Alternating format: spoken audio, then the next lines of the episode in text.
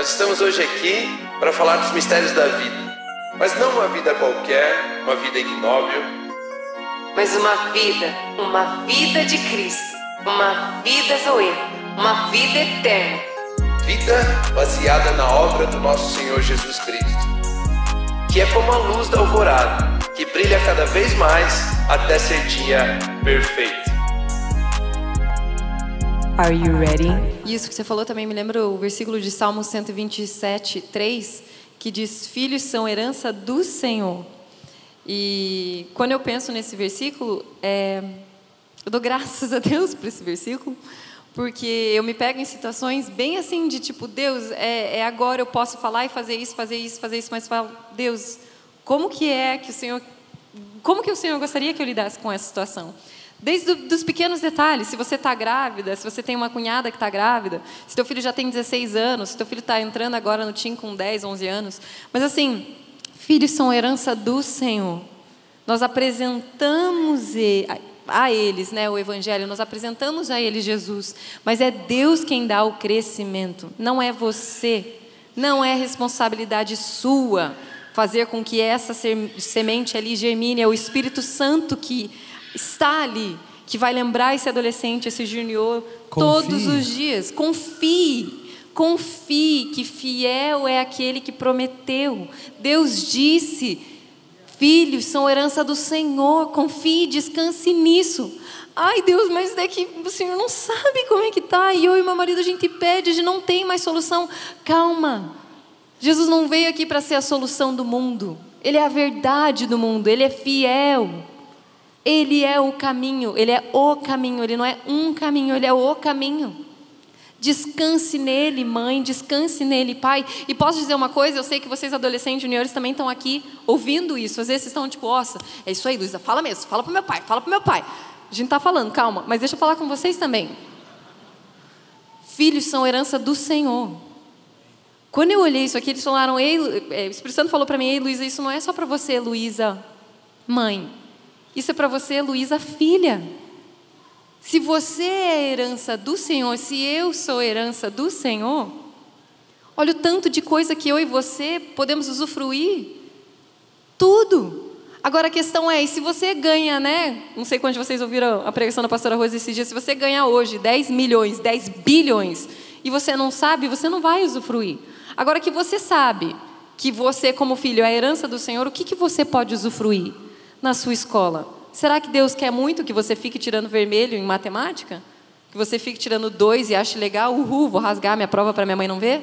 Será que você está usufruindo da herança do Senhor ali? Então pergunte para Deus. Porque do, do, outro lado tem um pai e uma mãe declarando isso sobre a sua vida. Mas do, no, do outro lado, como filho, tem um você posicionado em Cristo e falar assim: Deus, eu não sei como que eu posso usufruir dessa herança, mas eu recebo a sua herança, Senhor, me ajuda a materializar isso. E eu amo essa palavra, materializar. Porque nós precisamos materializar a palavra de Deus sobre a face da terra, exemplificar.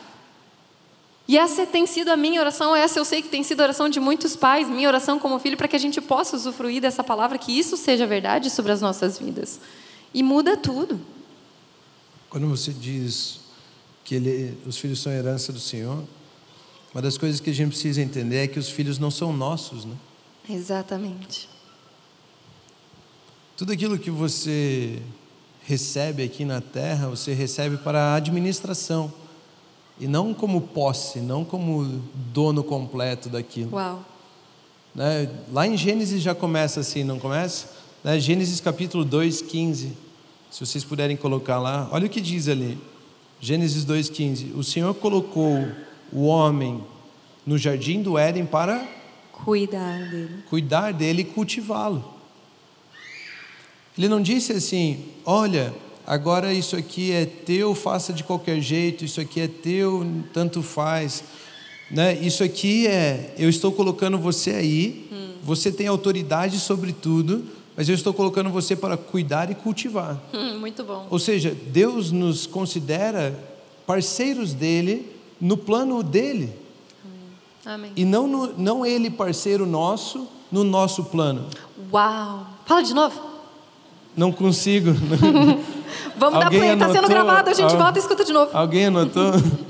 Deus Uau. considera nós parceiros dele no plano dele. É. E não ele parceiro nosso nos nossos planos. Amém. Então ele tem um plano e ele colocou, depositou o seu filho, na, o, o, o filho que está com você nas suas mãos. É. Então esse filho ele colocou nas suas mãos para você cuidar e cultivar, para você administrar, para você servir, para você abençoar, É. para você cuidar dele. Então tudo aquilo que Deus coloca nas suas mãos, ele não é seu, ele pertence ao plano de Deus e você é responsável pelo cuidado, pela administração disso. Muito bom. Nós, nós somos herdeiros de Deus, nós estamos trabalhando com aquilo que é dele. É. Então, o seu filho, quando a gente fala assim, não, meu filho, meu filho, né, somos gratos, nasceu de mim, aquela coisa toda, mas foi Deus quem colocou nas nossas mãos para que a gente cuide e cultive, para que a gente administre. E qual é a, forma, a melhor forma de administrarmos isso? Conduzindo eles até Jesus. É. Conduzindo eles até Jesus. Amém. Né? Os filhos também devem pensar dessa forma. Né? Olha, eu estou aqui e meu pai, meu pai e minha mãe não estão querendo me transformar naquilo que eles querem que eu seja. Meu pai e minha mãe estão querendo me servir com aquilo que Jesus tem planejado para a minha vida. Amém. Quando o meu pai me diz uma palavra, ele me diz palavras de vida, ele me dá orientações para que eu possa permanecer com Jesus, para que eu possa chegar mais perto de Jesus. É. Então, eu e você, às vezes, como filhos, todos já fomos filhos, né? Todos somos filhos, né? Não tem como alguém aqui não ser filho, né? Todos nós nascemos de alguém, né? Então, somos todos filhos. E por sermos todos filhos, às vezes a gente quer gritar, dar um grito de independência, não quer? Achar que vamos ser maduros. Mas deixa eu te dizer, você vai ser para sempre filho. Mesmo quando você tiver a sua família, você continua sendo filho. E quando você entrega a sua vida para Jesus, para Deus, você é filho de Deus. Você vai ser para sempre filho.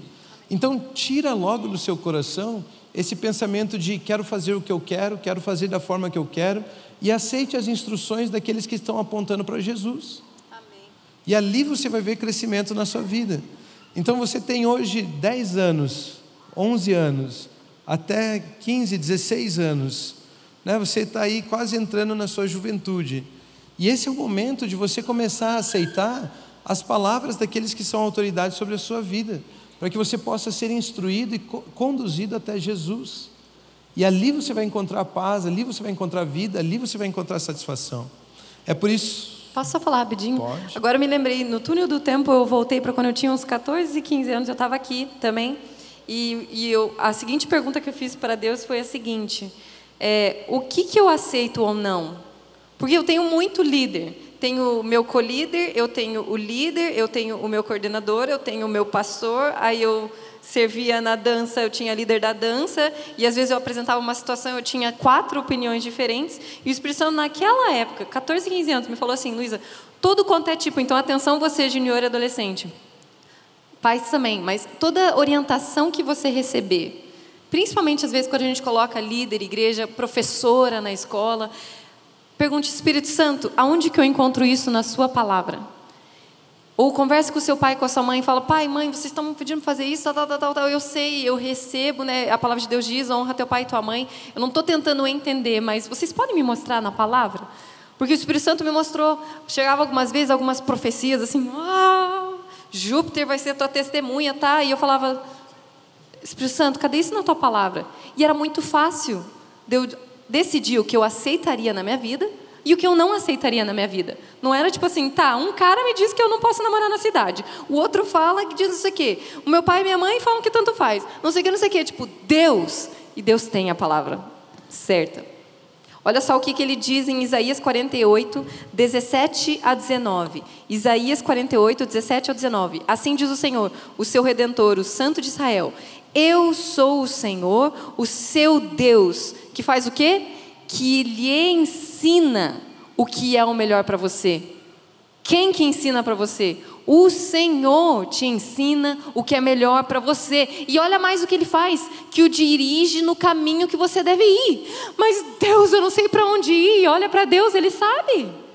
Se tão somente você tivesse prestado atenção às minhas ordens, sua paz seria como um rio, sua retidão como as ondas do mar. Seus descendentes seriam como areia, seus filhos como seus inúmeros grãos. O nome dele jamais seria eliminado nem destruído diante de mim. Volta para o 17. Assim diz o Senhor: Eu sou o Senhor, o seu Deus, que lhe ensina o que é melhor para você, que dirige você no caminho que deve ir. Ai, Luiz, eu não sei, daqui a pouco eu tenho vestibular e o pessoal só começa a falar sobre isso, eu não sei como lidar, e eu sinto pressão no meu pai e na minha mãe porque eles são advogados, mas eu não quero ser advogado. E, eu sou o Senhor que dirige o seu caminho, que aponta o seu caminho, que orienta, eu posso ensinar você. Se submeta a isso. Procure na palavra de Deus a orientação de como prosseguir.